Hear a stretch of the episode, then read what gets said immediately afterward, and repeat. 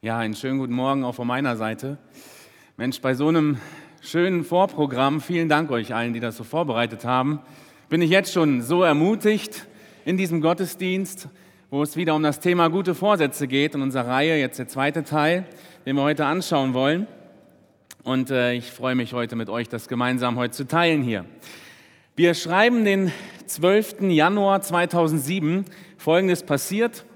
Ein Straßenmusiker steht in der U-Bahn, packt seine Geige aus und beginnt einfach zu spielen in der U-Bahn-Station. Und ähm, 45 Minuten vergehen und es sind bereits einige Leute vorbeigelaufen. Nur sieben Leute sind in 45 Minuten stehen geblieben. Circa 20 Leute haben dann etwas im Vorbeigehen in den Hut geworfen und nach dieser Zeit hat er etwa 32 Dollar eingenommen. In dieser Zeit hat niemand applaudiert. Was keiner weiß, ist, dass dieser Musiker ein Weltkünstler ist, einer der größten Musiker der Welt, Joshua Bell. Er hat gerade eines der schwierigsten Stücke gespielt auf einer Geige, die etwa 3,5 Millionen kostet. Kurz vorher, bevor er sich da in der U-Bahn hingestellt hat, hat er ein Konzert gegeben, was proppenvoll war, wo ein Sitzplatz 100 Dollar kostet. Jetzt hat er ein paar Dollar in 45 Minuten.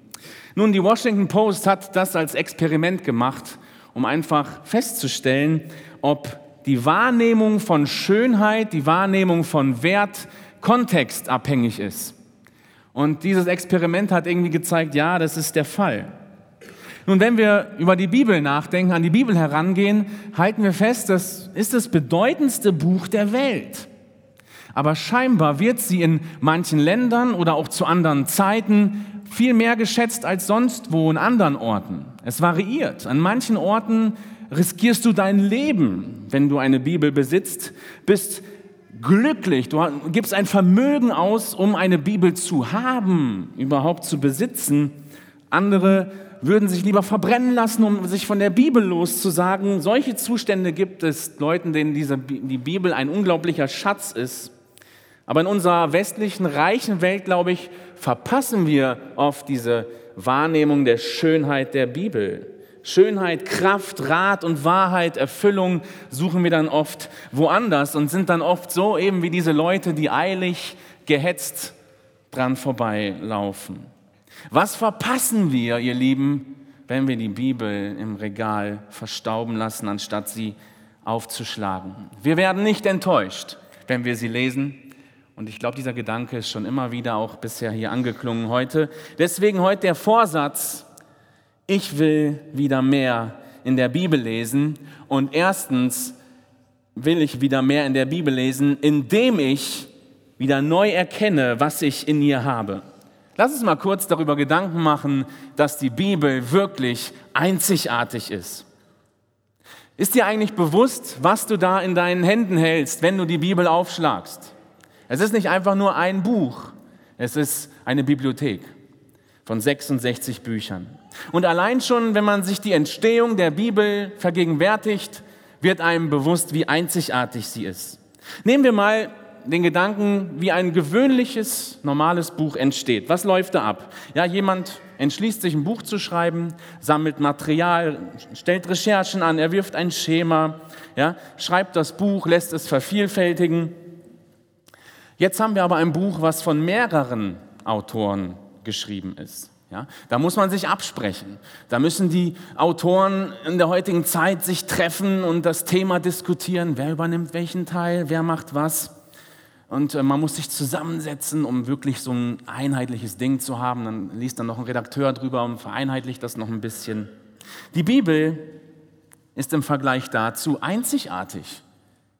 Die Bibel wurde von mehr als 40 Schreibern verfasst, die sich teilweise gegenseitig überhaupt gar nicht kannten. Unmöglich, weil die äh, Zeit der Entstehung ja auch über mehrere tausende Jahre ähm, gedauert hat. Ohne irgendeinen gewissen Plan oder Entwurf fügt sich Jahrhundert zu Jahrhundert ein weiterer Teil der Bibel zusammen, bis sie schließlich komplett ist. Und die Schreiber kommen aus verschiedenen Umgebungen, verschiedenen Kulturen. Mose, der große Anführer, sehr ägyptisch auch geprägt durch seine Erziehung und Weisheit von dort. Äh, Josua, der General, Salomo, der König, Amos, der Hirte, Nehemia, der am Königshof lebt, Daniel, der Staatsmann, Petrus, der Fischer, Lukas, der Arzt, Matthäus, der Zöllner, Paulus, der Rabbiner, um hier nur einige Beispiele zu nennen aus verschiedenen Umgebungen und Kulturen. Dann aber auch geschrieben unter verschiedensten Umständen und an verschiedensten Orten.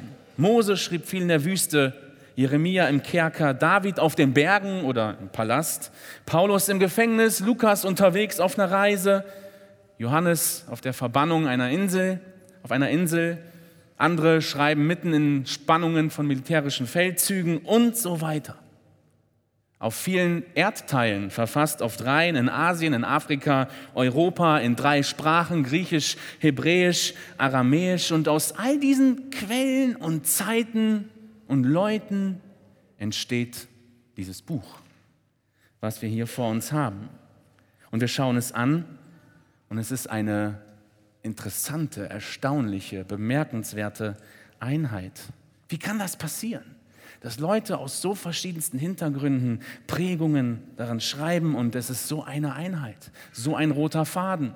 Vergleich das mal mit heute.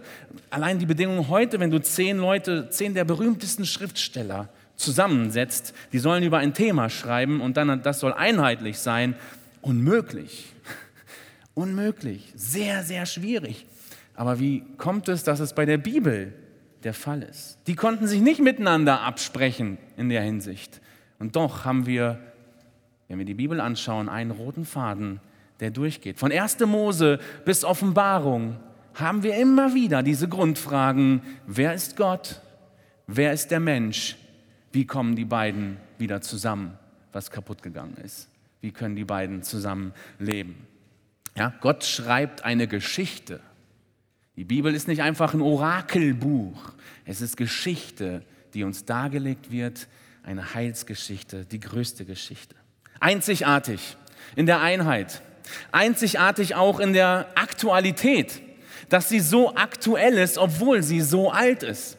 Interessant ist, dass Voltaire ähm, 1778 Folgendes behauptet hat. Er sagt, in 100 Jahren wird die Bibel veraltet, verstaubt, nur noch eine Antiquität sein.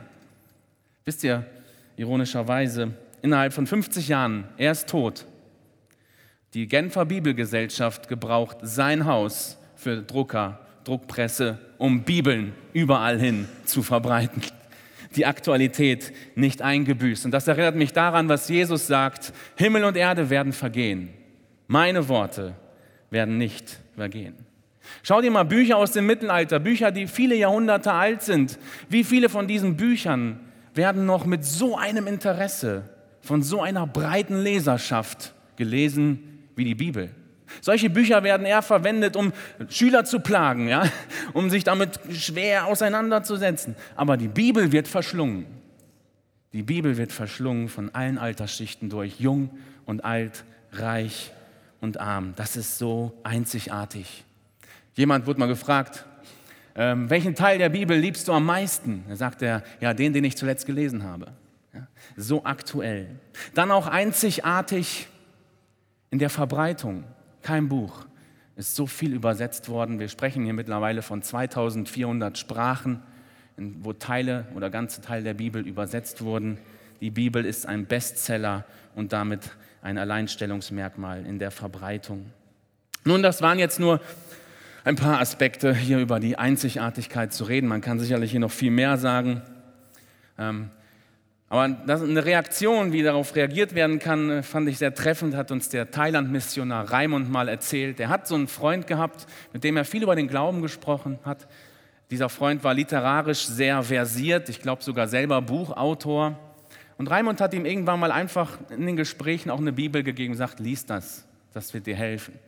Und irgendwann mitten in der Nacht klingelt das bei Raimund an der Tür und naja, völlig verschlafen geht er an die Tür und da steht dieser Freund und sagt, Raimund, mit der Bibel in der Hand, Raimund, die Bibel, das ist Gottes Wort. Und er sagt, ja, schon klar, wie bist du drauf gekommen? Und er dann halt in seiner Gott ist ihm auf diese Weise begegnet, dass er es so faszinierend fand, allein die literarische Kunst der Bibel, wie es aufgebaut ist, wie es geschrieben ist, wie Dinge zusammenpassen, hat ihn überzeugt, ihn getroffen, dass er zu dem Schluss kommt, die Bibel muss Gottes Wort sein. Und das ist auch der nächste Punkt. Ich will mir wieder neu bewusst werden, was ich in ihr habe. Die Bibel ist nämlich göttlich. Wir sprechen hier von göttlicher Inspiration. Diese Lehre von der Inspiration ist nicht eine, die irgendwelche Theologen erfunden haben, sondern etwas, was die Bibel von sich selbst behauptet. Das Wort inspiriert kommt aus dem Lateinischen, bedeutet so etwas wie einatmen. Und ein grundlegender Vers ist da zum Beispiel 2 Timotheus 3, Vers 16, wo es heißt, alle Schrift ist von Gott eingegeben und nützlich zur Belehrung, Überführung, zur Zurechtweisung, zur Erziehung in der Gerechtigkeit. Das Wort, was hier für eingegeben steht, meint genau das. Ja? Gott gehaucht, Gott eingeatmet. Das heißt, ja, das, was wir hier vor uns liegen haben, ist Gottes ausgesprochenes Wort, eingehaucht von ihm. Ein faszinierender Gedanke. Gottes ausgehauchtes Wort haben wir vor uns. Eine nächste Behauptung der Bibel von sich selbst sehen wir in 2. Petrus 1, Vers 20 und 21, dort heißt es, dabei sollt ihr vor allem erkennen, dass keine Weissagung der Schrift von eigenmächtiger Deutung ist. Denn niemals wurde eine Weissagung durch menschlichen Willen hervorgebracht, sondern vom Heiligen Geist getrieben haben die heiligen Menschen Gottes geredet. Also können wir hier erstmal drei Dinge festhalten, wenn wir über die Göttlichkeit, über Inspiration nachdenken. Einmal, Gott ist der Verfasser. Gott ist der Verfasser dieses Wortes. Es sind nicht die klugen Ideen und Gedanken der Menschen. Es kommt von ihm. Er ist die Quelle. Dann aber, Menschen waren Werkzeuge, die Gott gebraucht hat dazu, ja, die das niedergeschrieben haben.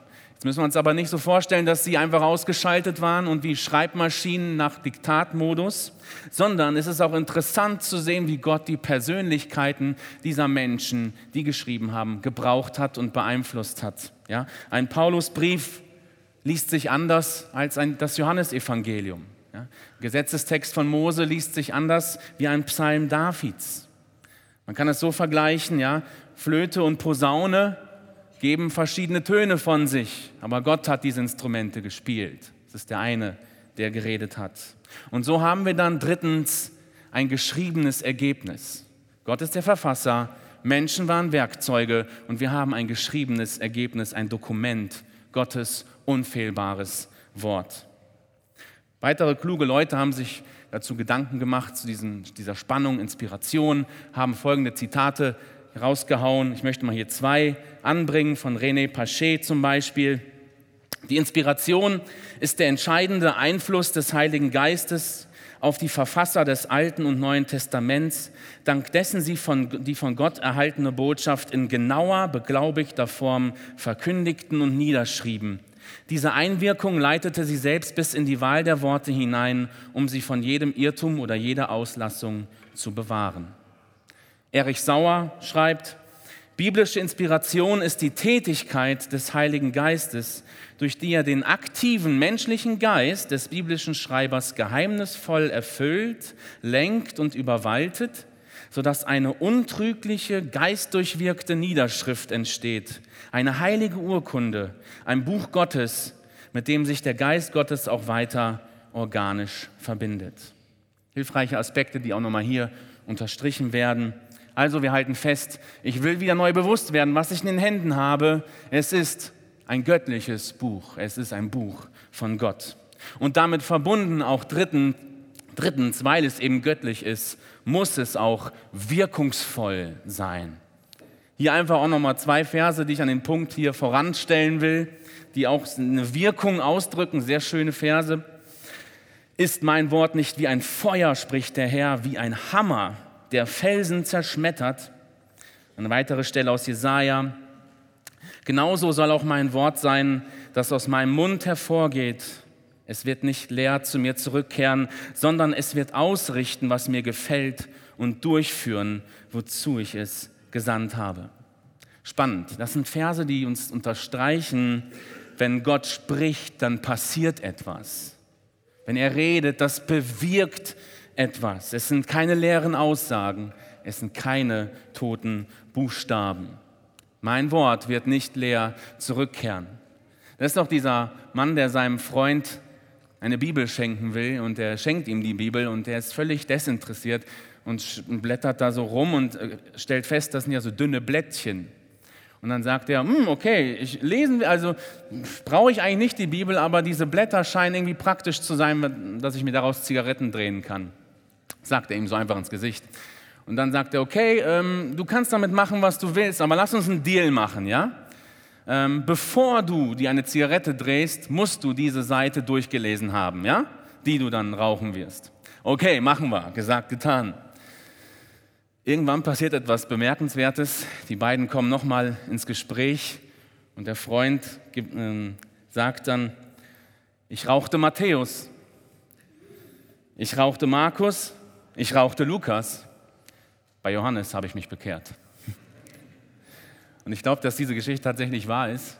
Ähm, das ist nochmal so ein Beispiel. Gott wirkt durch sein Wort, auch wenn es am Anfang so ja, spöttisch rüberkommt, aber Vorsicht, dieses Buch kann dein Leben verändern. Ja, Gottes Wort ist wirkungsvoll. Also halten wir fest, die Schrift wirkt meinen Glauben und erhält auch meinen Glauben. Paulus schreibt an die Thessalonicher, Darum danken wir auch Gott unablässig, dass ihr, als ihr das von uns verkündigte Wort empfangen habt, es nicht als Menschenwort aufgenommen habt, sondern als das, was es in Wahrheit ist, als Gottes Wort, das auch wirksam ist in euch, die ihr gläubig seid. Das ist interessant, im ersten Teil des Verses bezieht er sich auf dieses erstmalige Hören, auf dieses, wo sie es zum ersten Mal gehört haben, das Evangelium und gläubig wurden. Das ist ein Aspekt der Wirkung. Gottes Wort ist ganz entscheidend, um Glauben zu wecken. Denk auch mal an dein Leben, wie es bei dir anfing mit dem Glauben. Es war doch die Botschaft des Evangeliums aus diesem Wort, das dich zu dem Herrn gebracht hat, das dich gerettet hat, diesen Einfluss auf dein ewiges Schicksal genommen hat. Was für eine Wirkung, kraftvoll. Und dann ist es auch das Wort in der zweiten Hälfte des Verses, das nicht nur einmal gewirkt hat bei deiner Bekehrung zu Gott, sondern das fortwährend wirkt. Er schreibt, dass wirksam ist in euch, ein dauernder Prozess, der jetzt weiter wirkt in deinem Glaubensleben. Dieses Wort will weiter wirken und gute Dinge in meinem Glauben bewirken. Und äh, das möchte ich auch nochmal hier veranschaulichen. Eine dieser Wirkungen, die Gottes Wort mit uns machen kann, ist nämlich diese, die reinigende Wirkung, die wir oft, die wir jeden Tag brauchen. Ja? Wenn man so mal unsere Gedankenwelt vergleicht, unser Inneres, so im Alltag oder auch so, wie wir heute hier sitzen, oft ist unser Kopf, unsere Gedankenwelt eingetrübt wie dieses Glas hier. Nein, wir sind nicht auf Milch hier umgestiegen vorne, das ist für jetzt. Also so scheint es manchmal zu sein. Wir, unser Kopf ist trüb. Wir haben irgendwie nicht mehr so den klaren Blick auf Gott. Da sind Sorgen, da sind Herausforderungen, da sind ja vielleicht Sünden, Fantasien, Träume, Wünsche, verschiedenste Dinge, die mich abhalten, die mir oft im Alltag so den klaren Blick auf Gott rauben. Und dann sitze ich und bin trüb und mache mir diese Gedanken, vielleicht traurige Gedanken, verschiedenste Art. Einfach Dinge vielleicht auch, die uns dann eintrüben und mir den Blick auf Gott rauben. Und dann ist es doch oft so, dass ich dieses brauche. Ich brauche dann das Wort Gottes, was mir in der jeweiligen Situation und Herausforderung dann einfach auch mal ein bisschen Klarheit gibt. Ich brauche Input. Bei all dem anderen Zeug, was ich sonst so in mir aufnehme, brauche ich dieses klare, reinigende Wort. Und wir merken, es wird klarer. Und Jesus sagt auch, heilige sie in der Wahrheit. Dein Wort ist die Wahrheit. In Epheser gibt es eine Stelle, gereinigt durch das Wasserbad im Wort. Und so sehen wir dann, es wird dann wieder klarer in meinem Kopf, in meiner Gedankenwelt. Ich habe wieder eine geklärte Sicht auf den Herrn.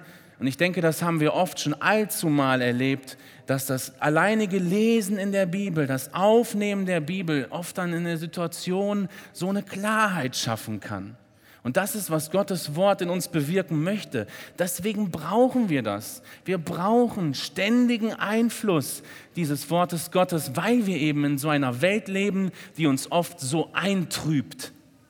Deswegen brauchen wir das. Und ich will wieder mehr in der Bibel lesen. Das ist, was Gottes Wort bewirken möchte. An anderen Stellen wird Gottes Wort auch mit einem Samenkorn verglichen, was so ein Potenzial hat, wenn es auf guten Boden fällt, auf ein Herz fällt, was offen ist, dass da Frucht entsteht.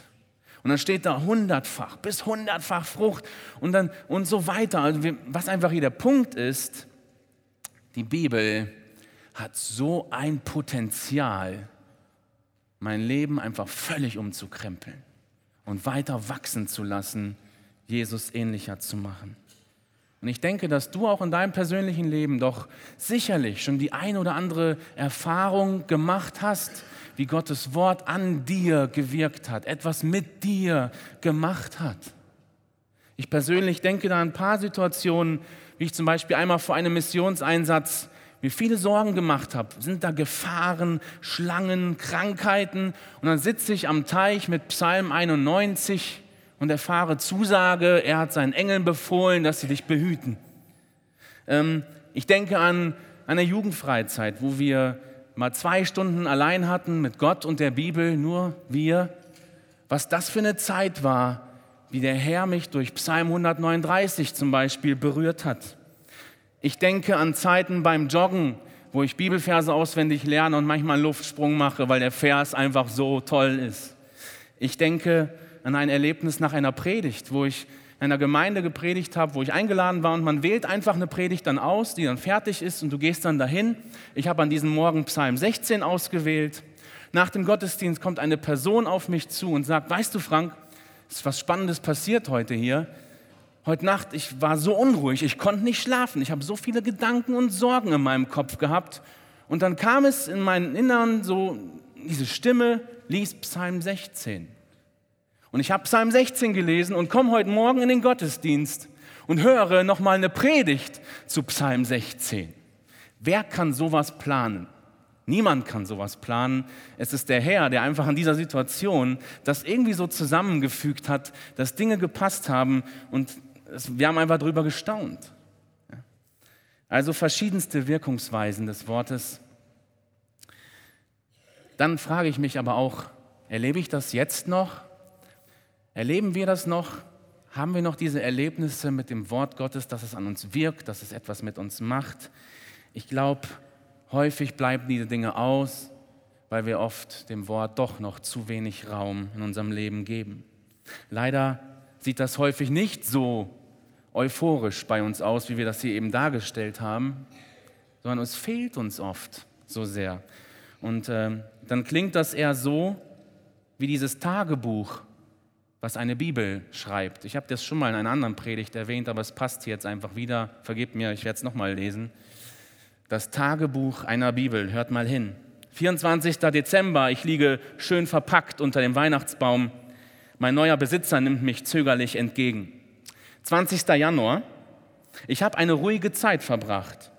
An den ersten Abenden des Neujahres hat man mich noch regelmäßig gelesen, wahrscheinlich gute Vorsätze. Jetzt scheine ich vergessen zu sein. 7. März. Abgestaubt, schön ordentlich hingestellt. Kurzer Ausflug in der Sonntagsschule, aber seitdem habe ich nur auf der Diele gelegen. 8. April. Heute war ein harter Arbeitstag. Mein Besitzer nahm an einer Bibelrunde teil, wollte einige Stellen nachschlagen. Er fand die Verse nicht, obwohl die immer noch da stehen, wie immer, wo sie immer stehen. 5. Mai in Großmutters Schoß. Den ganzen Nachmittag. Sie ist zu Besuch. Eine Träne fiel auf Kolosser 2. 6. Mai, den ganzen Vormittag in Großmutters Schoß.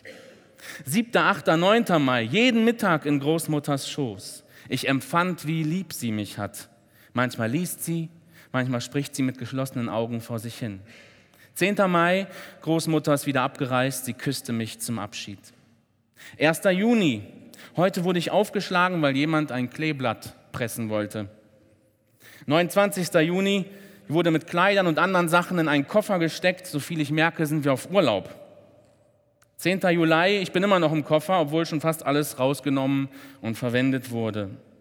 15. Juli, wieder daheim am alten Platz. Ziemlich anstrengende Reise. Ich weiß gar nicht, warum ich mitgenommen wurde. Wurde nie gelesen. 5. September, endlich mal wieder abgestaubt worden, an meinen alten Platz gestellt. 10. September, heute hat mich mein Besitzer kurz benutzt. Es ging um eine passende Stelle für jemanden zu finden, der Mut braucht. Irgendwie spannend, ja, das mal so von einer Bibel selbst zu hören, wie ihr Tagebuch lauten könnte. Welches Tagebuch würde deine Bibel heute schreiben? Es ist vielleicht auch wieder Zeit, dass wir sie entstauben, dass wir sie wieder finden, wieder entdecken. Um wieder mehr in der Bibel lesen zu wollen, will ich erkennen, was ich in ihr habe. Und zweitens will ich dann auch erkennen, was hält mich eigentlich davon ab, sie zu lesen. Das ist, denke ich, auch ein wichtiger strategischer Schritt. Was hält mich davon ab, sie zu lesen? Jesus vergleicht an einer Stelle das Aufnehmen von Gottes Wort wie in einer Landwirtschaft. Er benutzt da dieses Bild des Aussehens. In Matthäus 13 dieses Gleichnis von dem Samenkorn, das so auf verschiedene Böden fällt, auf verschiedene Herzenseinstellungen fällt. Ein paar möchte ich hier mal aufgreifen. Da ist dieser erste Boden, der sehr hart und trocken ist. Und da möchte ich festhalten, Satan will mich bestehlen. Lesen wir das mal. Äh, Matthäus 13, 19. So oft jemand das Wort vom Himmelreich hört und nicht versteht, kommt der Böse und raubt das, was in sein Herz gesät ist. Das ist der, bei dem es an dem Weg gestreut war. Also ein Boden, eine Herzenseinstellung, die nicht wirklich vorbereitet ist, Gottes Wort zu hören, die hart ist.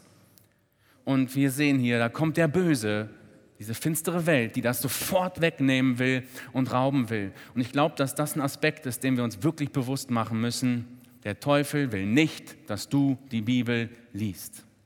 Er möchte es um jeden Preis rauben. Und es ist oft so, hier wie auch der Vers das sagt, dann sind das manchmal die Dinge, über die wir frustriert sind, vielleicht in der Bibel, Dinge, die wir nicht verstehen, nicht einordnen können. Zack, ist er da und sagt, lass es sein. Lass es sein, hat keinen Sinn mehr. Die Bibel ist sowieso voller Widersprüche. Das und das und das und das verstehst du nicht. Und so will er uns davon abhalten. Er ist nicht daran interessiert, dass du die Bibel liest, dass du dich mit Gottes Gedanken auseinandersetzt. Das müssen wir bewusst machen. Satan will mich bestehlen. Zweitens sind es Zerstreuung und falsche Prioritäten, die uns abhalten. Auch hier der nächste Boden. Wieder ein anderer Teil der Saat fällt ins Dornengestrüpp. Das bedeutet, jemand hört das Wort, doch die Sorgen dieser Welt und die Verlockungen des Reichtums ersticken es und es bleibt ohne Frucht. Hier ist es einfach dieses Tagesgeschäft mein Alltag, meine Agenda, die ich mir mittlerweile so eingerichtet habe, dass die Bibel da keinen Platz mehr wirklich hat, dass sie kaum Raum hat. Ich bin so beschäftigt, ich habe keine Zeit mehr. Ich bin so zerstreut in meinen Gedanken, dass selbst wenn ich lese, ich mich nicht darauf konzentrieren kann. Das alles wirkt erstickend dass ich dieses Wort nicht mehr aufnehmen kann, nicht mehr die Ruhe finde, mich hinzusetzen und diese Zeit zu nehmen. Die Zerstreuung in all der Informationsflut, die mir den Fokus raubt, mich auf Gottes Wort einzulassen. Dann aber auch dieser, dieser Aspekt des Reichtums. Uns geht so gut und ich empfinde überhaupt nicht die Abhängigkeit davon, dass ich das brauche. Ich bin satt. Ich habe genug von allem und ich habe nicht mehr dieses Bedürfnis danach, Bibel zu lesen. Das ist ein Punkt. Zerstreuung und falsche Prioritäten. Drittens, was uns abhält, Sünde und eine ungeklärte Beziehung zu Gott. Jakobus zeigt, dass Sünde und eine gestörte Beziehung zu Gott ein entscheidendes Hindernis ist, das Wort aufzunehmen. Er sagt dann nämlich zum Beispiel in Jakobus 1,21, Darum legt ab allen Schmutz, allen Rest von Bosheit und nehmt mit Sanftmut das in euch gepflanzte Wort auf, das die Kraft hat, eure Seelen zu retten. Ja, entweder wird die Sünde mich von diesem Buch abhalten oder dieses Buch wird dich von der Sünde abhalten. Das ist dieser dieser Pol, den wir haben. Und dann haben wir diesen Aspekt mit Sanftmut aufnehmen, das Jakobus hier beschreibt. Das heißt, bereitwillig aufnehmen, das heißt, mich auch unter die Autorität dieses Wortes zu stellen. Ja, wenn ich Gott folgen möchte, komme ich ja an seinem Wort nicht vorbei. Und ich glaube, dass das auch ein ganz entscheidender Punkt ist, den wir wieder neu brauchen in unseren Köpfen. Ich will mich leiten lassen im Alltag von diesem Wort. Ich stelle mich darunter, nicht ich über dem Wort, sondern ich unter dem Wort.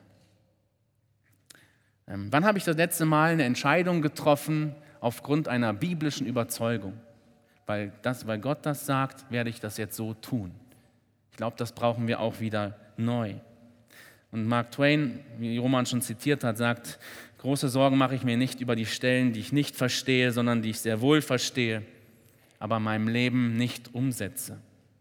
Ja, es ist in unserer heutigen Zeit leicht, selektiv zu hören.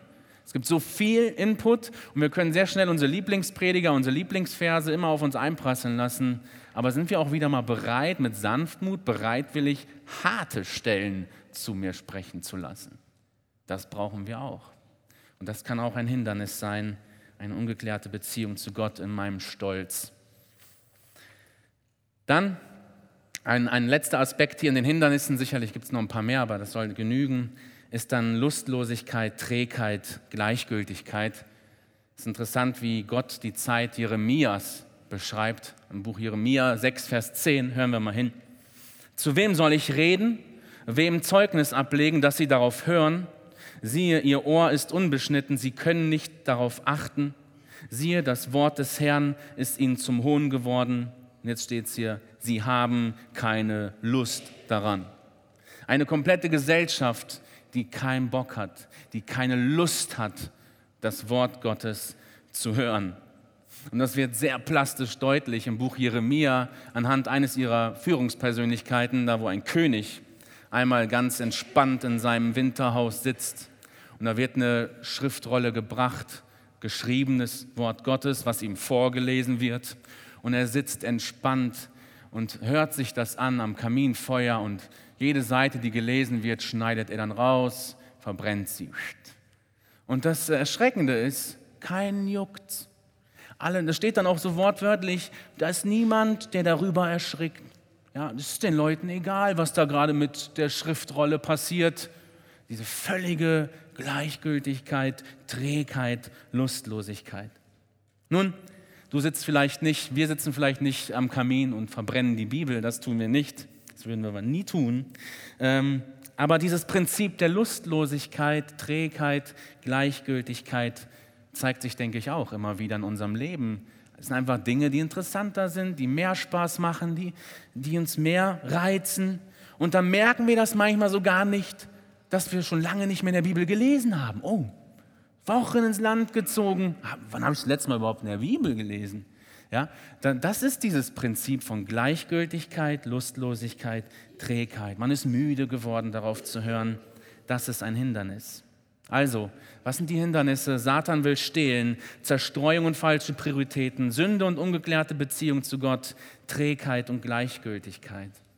Hier möchte ich uns ermutigen, lass uns mal selbst analysieren, was ist es, was mich abhält, die Bibel wieder mehr zu lesen. Staub auf der Bibel und Eis auf dem Herzen lassen sich nicht voneinander trennen. Du kannst keine geringe Haltung zur Bibel haben und Gott gleichzeitig so nahe sein. Deine Anbetung wird flache Schwärmerei sein, wenn du deine Bibel nicht schätzt. Lass uns prüfen, was sind die Dinge, die mich abhalten? Schließlich ein konkreter Vorsatz hier zum Ende. Ich will wieder mehr in der Bibel lesen. Drittens, indem ich konkrete Schritte unternehme. Ja, wo wir eben von Jeremias Zeit gelesen haben, die keine Lust hat, auf Gottes Wort zu hören, fällt Jeremia in ein ganz anderes Schema. Er fährt ein Kontrastprogramm. Was sagt Jeremia? Hören wir mal hin in 15, 16. Als ich deine Worte fand, da verschlang ich sie. Deine Worte sind mir zur Freude und Wonne meines Herzens geworden, denn ich bin ja nach deinem Namen genannt, o Herr, du Gott der Herrscher. Bei Jeremia brennt das Wort Gottes auch, aber nicht im Kohlenfeuer, sondern in seinem Herzen. Er hat Feuer dafür gefangen und ich denke, das steht auch für uns als ein Vorbild da. Das soll das Motto sein. Wie gehen wir also vor, ich möchte vorschlagen für unseren Vorsatz, erstens geplantes Lesen. Jemand sagt mal, man kann die Bibel lesen, ohne sie zu verstehen, aber man kann sie nicht verstehen, ohne sie zu lesen. Das ist ein wichtiger Punkt. Also, ich habe ein dreifaches Geheimnis hier für uns. Lesen, lesen, lesen. Das ist der Punkt. Und hier können wir uns auch dann eine Struktur schaffen, gewisse Planung. Ich denke, dass Bibellesepläne eine gute Sache sein können, um mir hier zu helfen. Ja?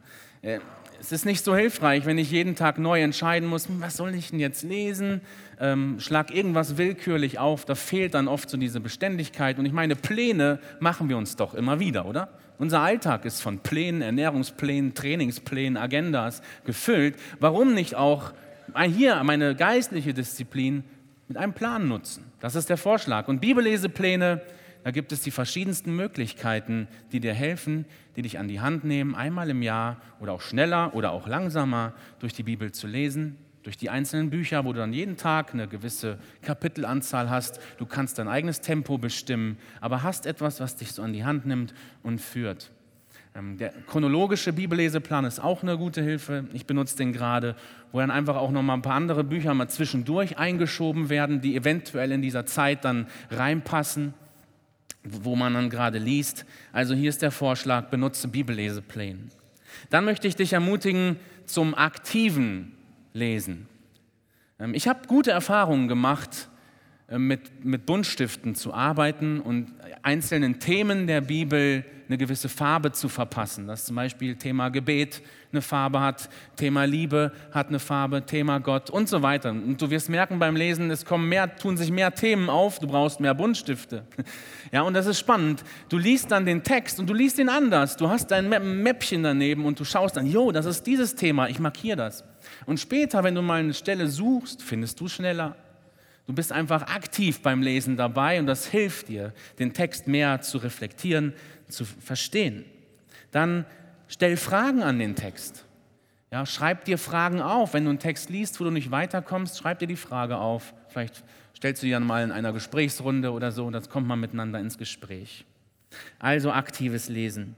Dann angeleitetes Lesen. Hier gibt es auch viele gute Hilfen, die mir helfen können, mich an den Text ne, an die Hand nehmen und mich da durchführen. Zum Beispiel das Buch Read It gibt es in NT und auch in AT. Ähm, da gibt es jeden Tag dann, können wir nächste, jeden Tag dann so einen Vorschlag, welcher Textstelle, eine fortlaufende Textstelle, die du liest. Und äh, du wirst mit drei Fragen an die Hand genommen. Was steht im Text? Was bedeutet das? Was soll ich jetzt tun? Und kannst dir dann auf der anderen Seite direkt daneben entsprechende Notizen machen. Sowas kann helfen, um mich an den Text ranzunehmen, um mich ans Bibellesen reinzuführen, zu reflektieren. Da möchte ich noch einen Vorschlag für die Kinder machen, auch Eltern, ähm, nämlich diese gute Starthefte. Ich habe die damals sehr genossen. Das waren damals für mich auch so ein Start in das Bibellesen, in die stille Zeit rein. Es ist, glaube ich, ab 10, aber je nachdem kann man auch ab 9 oder 8 machen. Man muss einfach gucken. Aber ab 10 sind so diese Hefte, wo dann das Kind jeden Tag einen Bibeltext hat, Rätsel, verschiedene Fragen dazu. Also das ist eine wärmste Empfehlung, um die Kinder mit ans Bibellesen ranzubringen. Das gleiche gibt es auch für Teens, weiteren herausfordernden Fragen in dieser Zeitschrift. Also auf der Seite Bibellesebund kann man sich dann mal umschauen, kann ich warm empfehlen. Dann haben wir heute auch schon von Sascha viel gehört, wie er das im Gemeindebibelseminar erlebt, unsere GBK, unsere Schulung hier im Haus. Ähm, das kann auch für dich eine Chance sein, jetzt dann äh, durch die Bibel zu lesen. Ja, dann wird jetzt demnächst auch wieder NT-Kurs im Neuen Testament angeboten, wo du dann durch das Neue Testament lesen wirst, Kapitel für Kapitel Überschriften machst, dich darauf vorbereitest und wie Sascha schon erzählt hat, es hilft, ähm, mich da dran zu lassen, also da dran zu bleiben. Ein interessantes Experiment, was ich mal in einer anderen Jugendgruppe gesehen habe, was wir dann hier mal mit den Teens umgesetzt haben, war ein Projekt Bibel gegen Fernsehen, wo man dann analysiert, wie viel Fernsehen schaue ich und so viel muss ich jetzt auch Bibel lesen. Das war ein interessantes Projekt, was wir gemacht haben. Da hat das uns unterschrieben, das will ich durchziehen und dann reflektierst du mehr. Okay, ich habe so viel Fernsehen geschaut, jetzt lese ich auch so viel Bibel. Und das ist vielleicht mal eine interessante Herausforderung, der man sich stellen kann. Ein Vorschlag. Dann aber auch möchte ich dieses schlichte gemeinsame Lesen empfehlen. Mit dem Ehepartner, oder als Familie in den Mahlzeiten einfach einen kurzen Abschnitt Gottes Wort klingen lassen. Also geplantes Lesen will ich machen, um konkrete Schritte hier vorzunehmen und einen zweiten konkreten Schritt, ständiges Verinnerlichen. Lerne Bibelverse auswendig. Aber ich bin doch nicht mehr in der Kinderstunde. Nee, musst du auch nicht sein. Bibelverse auswendig lernen ist eine wunderbare Disziplin. Und äh, ich möchte das hier mal kurz begründen, schnell. Jesus selbst ist uns darin ein Vorbild.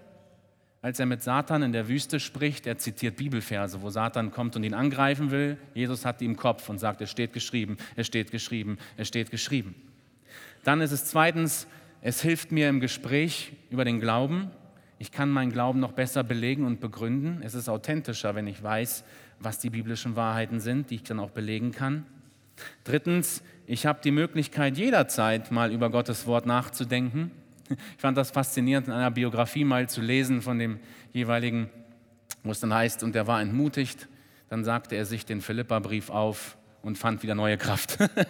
hat sich einfach mal den Philippa-Brief aufgesagt und er konnte dann auf diese Weise, ähm, ja, jederzeit erfrischende Gedanken haben.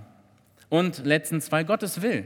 Immer wieder betont, haben wir Bibelstellen, wo es heißt, behalt das im Herzen, schreib das in dein Herz, ähm, das Wort Gottes.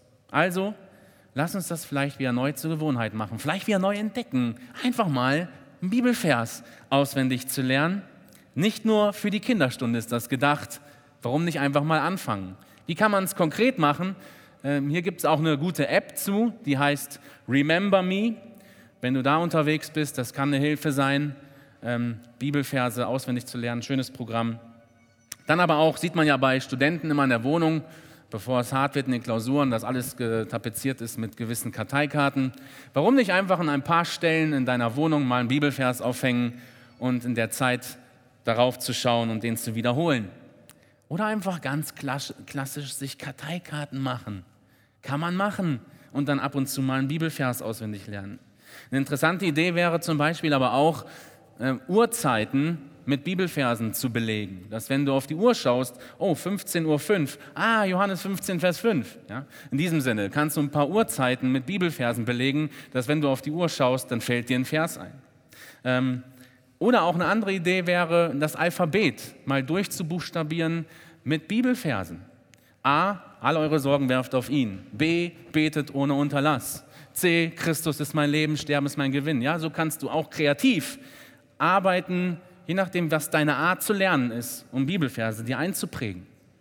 Du musst nicht auch immer nicht einfach nur die Zeit nehmen, oh, jetzt muss ich mich hinsetzen und Bibelvers lernen. Nein, probier es auch kreativ in deinem Alltag einzubauen. Vielleicht, wenn du mit der Bahn unterwegs bist, wenn du in der Bushaltestelle wartest, vielleicht, wenn du einfach einen Spaziergang machst, vielleicht, wenn du joggen gehst, wenn du nicht allzu schnell läufst, da kann man auch mal nebenbei einen Bibelvers lernen. Oder du hast Kinder, die in der Kinderstunde sind, Lern doch mit denen zusammen den Vers. Dann ist es auch dein Vers für diese Woche. Also wir sehen, hier gibt es viele Möglichkeiten, konkrete Schritte zu gehen. Und das war mir an dieser Stelle bewusst, das mal deutlich zu machen, dass wir nicht einfach nur sagen, lies mehr Bibel, sondern auch sagen, wie geht das? Wie kann man es konkret machen? Und da können wir auch vielleicht im Austausch bleiben, einander Ideen weitergeben. Wie machen wir das? Welche Tipps kann man hier weitergeben?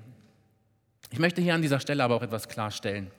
Es geht hier nicht darum, dieser Eindruck soll hier nicht entstehen, ähm, wenn ich nur viel Bibel lese, bin ich ein toller Christ, stehe ich gut in der Gemeinde da, kann Gott etwas vorweisen. Nein, darum geht es in keinster Weise, sondern es geht darum, dass wir eingeladen sind in eine Beziehung zu Gott. Und wir haben festgestellt, dass er sich eben an sein Wort bindet und dass ich, wenn ich eine Beziehung zu Gott pflege, an seinem Wort nicht vorbeikomme und dass es so eine Kraftquelle ist, von der ich schöpfen kann. Es ist eine Einladung. Es ist kein Druck für ein weiteres Werk, was ich tun muss. Das möchte ich hier feststellen. Zusammenfassend zu dieser Predigt, was wir jetzt alles gehört haben, passt Psalm 119. Nein, keine Angst, ich lese ihn jetzt nicht am Stück. Ähm, aber er behandelt eben so toll diese Thematik von Gottes Wort. Und hier bringt jemand ganz persönlich auf den Punkt, was die Bibel für ihn bedeutet. Und ich möchte ein paar Stichworte hier zur Zusammenfassung der Predigt einfach mal in den Raum werfen. und uns da, dass wir uns reflektieren. Erstens, es ist sein Wegweiser von Jugend an. Wodurch hält ein junger Mensch seinen Lebensweg frei von Schuld, indem er sich nach deinem Wort herrichtet? Zweitens, er lernt es auswendig und kämpft damit gegen Sünde. Ich bewahre dein Wort in meinem Herzen, damit ich nicht gegen dich sündige. Er hat Lust drauf. Ich habe meine Lust an deinen Anweisungen, dein Wort vergesse ich nicht. Er hat einen Wunsch, es besser zu verstehen. Öffne mir die Augen, damit ich sehe die Wunder in deinem Gesetz. Er singt es. Deine Anweisungen sind meine Lieder geworden in dem Haus, in dem ich als Fremdling wohne. Es ist seine Hoffnung. Meine Seele verlangt nach deiner Hilfe. Ich hoffe auf dein Wort. Er liebt es und es füllt seine Gedankenwelt. Wie habe ich dein Gesetz so lieb? Ich sinne darüber den ganzen Tag. Es macht ihn klug. Ich bin verständiger geworden als meine Lehrer, denn über deine Zeugnisse sinne ich nach. Es ist sein Genuss, wie süß ist dein Wort in meinem Gaumen, mehr als Honig in meinem Mund. Es ist sein Wegweiser in allen Entscheidungen. Dein Wort ist meines Fußes Leucht und dein Licht auf meinem Weg. Es ist sein ganzer Gewinn. Ich freue mich über dein Wort wie einer, der große Beute findet. Das sind schon mal starke Bekenntnisse, oder? Erfahrungen, die jemand macht mit dem Buch der Bücher. Wie schön, wenn das auch unsere Standpunkte sein können. Und ich weiß nicht, wo du heute stehst, wo du dich reflektiert hast. Ich möchte ja nochmal das Wort von Paulus ausklingen lassen, wo er zu Timotheus schreibt, du aber bleibe dabei, was du gelernt hast und was dir zur Gewissheit geworden ist, weil du weißt, von wem du es gelernt hast und weil du von Kindheit an die Schriften kennst, welche die Kraft haben, dich weise zu machen, zur Errettung durch den Glauben, der in Christus Jesus ist. 2 Timotheus 3, 14 und 15. Kind Gottes, ich will dich ermutigen. Du bist vielleicht auch hier jemand, der von Kindheit an alles mitgenommen hat, der die Schrift kennt. Und dann gilt auch dieses Wort für dich. Bleibe dabei, was du von Kindheit an gelernt hast. Geh nicht davon weg, selbst wenn es so viele Ablenkungen gibt. Vielleicht bist du auf der Suche nach Gott mit vielen Fragen. Auch für dich gilt heute, lies die Bibel. Lies weiter, frag weiter. Gott möchte dir begegnen. Wir haben gesehen, die Bibel hat die Kraft, dein Leben zu retten und völlig auf den Kopf zu stellen. Amen.